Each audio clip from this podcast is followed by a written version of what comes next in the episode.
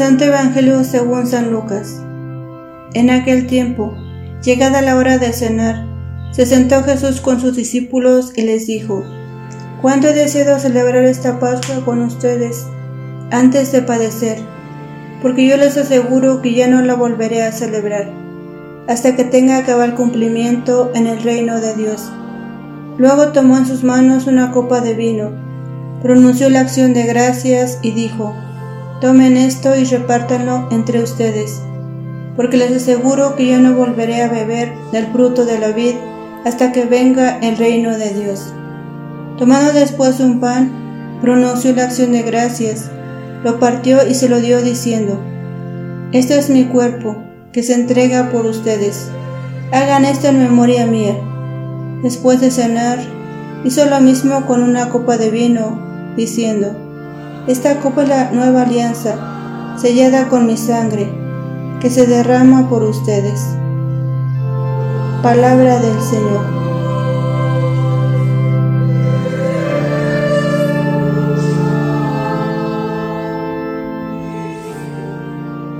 Buenos días, queridos hermanos.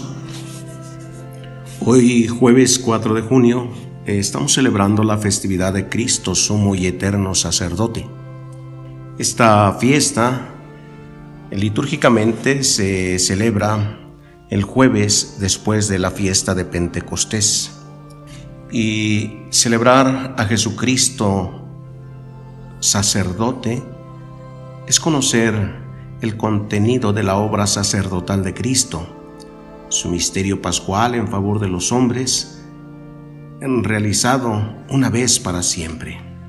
La carta a los hebreos nos dice hoy que en la antigua alianza el sacerdote oficia de pie delante del altar día tras día, ofreciendo los mismos sacrificios una y otra vez, los cuales nunca, puede nunca pueden quitar los pecados. Pero nuestro sumo sacerdote se ofreció a sí mismo, a Dios, como un sacrificio por los pecados, un sacrificio que es válido para siempre. Así es que, amados hermanos, podemos entrar con valentía en el lugar santísimo del cielo por causa de la sangre de Cristo. Por su muerte, Jesús abrió un nuevo camino, un camino a la vida.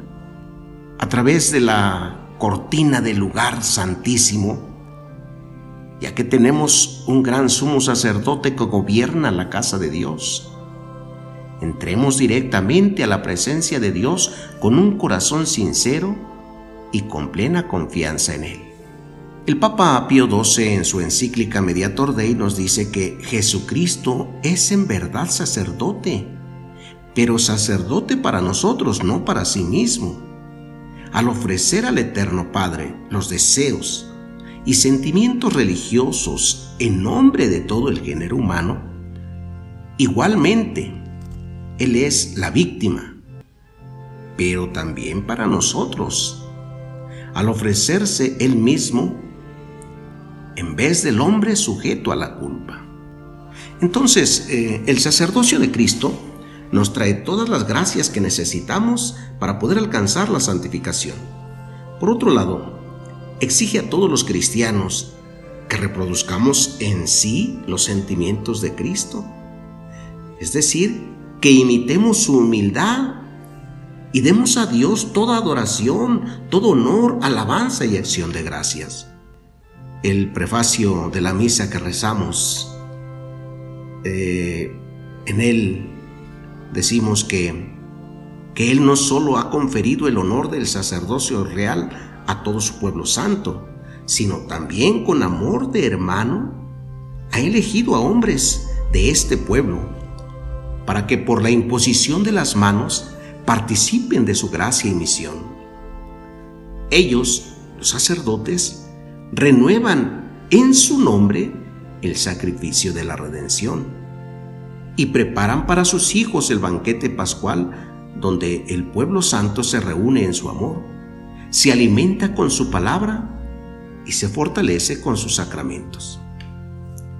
Esta festividad ha de ser para todos los católicos un día intensamente sacerdotal, Un día para amar el sacerdocio de Jesucristo, prolongado en sus ministros. Para agradecer a Cristo este don inestimable. Ha de ser una jornada de oración, de santidad sacerdotal, que nos una a todos en un solo corazón y una sola alma, para pedir por muchos y santos sacerdotes. Ha de ser hoy un día para agradecer también a los sacerdotes su donación y su entrega. Como bien sabemos, hermanos, el sacerdote actúa en la persona de Cristo. Perdona con el perdón de Dios. Lleva su palabra que se encarna en su propia palabra. El sacerdote perpetúa la presencia real de Cristo entre nosotros. Si a veces nos defrauda su insuficiencia personal, pensemos que Dios no le ha estorbado para eso. Consideremos pues el peso de la dignidad que lleva dentro. ¿Y cuántas veces no habremos ayudado a tal o cual sacerdote a superarse?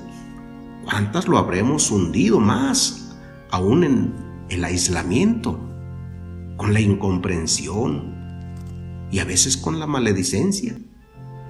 Es momento de hablar con valentía de la vida sacerdotal como un valor inestimable y una forma de vida espléndida y privilegiada porque se funda en la palabra irrevocable de Dios, porque el sacerdote está al servicio de todos los hombres, no al servicio personal de unos cuantos que quisieran servicios personales, egoístas incluso.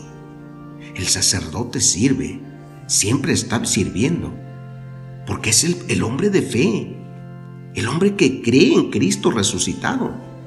Sino qué caso tendría estar preocupándose por el bien de los demás. Podría buscar otra forma de vivir si quisiera solamente tener una vida cómoda, una vida arreglada económicamente. ¿Para qué estar sufriendo tantas cosas? El sacerdote es necesario, miren, es necesario así como la escoba es necesaria para barrer la casa y que esté limpia. Bueno, pero a nadie se le ocurre poner la escoba en una vitrina, ¿verdad? El sacerdote perdona los pecados, es instrumento de la misericordia de Dios. En un mundo lleno de rencores y envidias, el sacerdote es portador del perdón. Está siempre dispuesto a recibir confidencias, descarga de conciencias, aliviar desequilibrios, a sembrar confianza y paz. El sacerdote ilumina. Cuando nos vemos o nos movemos así como que a ras de tierra, nos señala el cielo. Cuando nos quedamos en la superficie de las cosas, nos descubre a Dios en el fondo. El sacerdote intercede.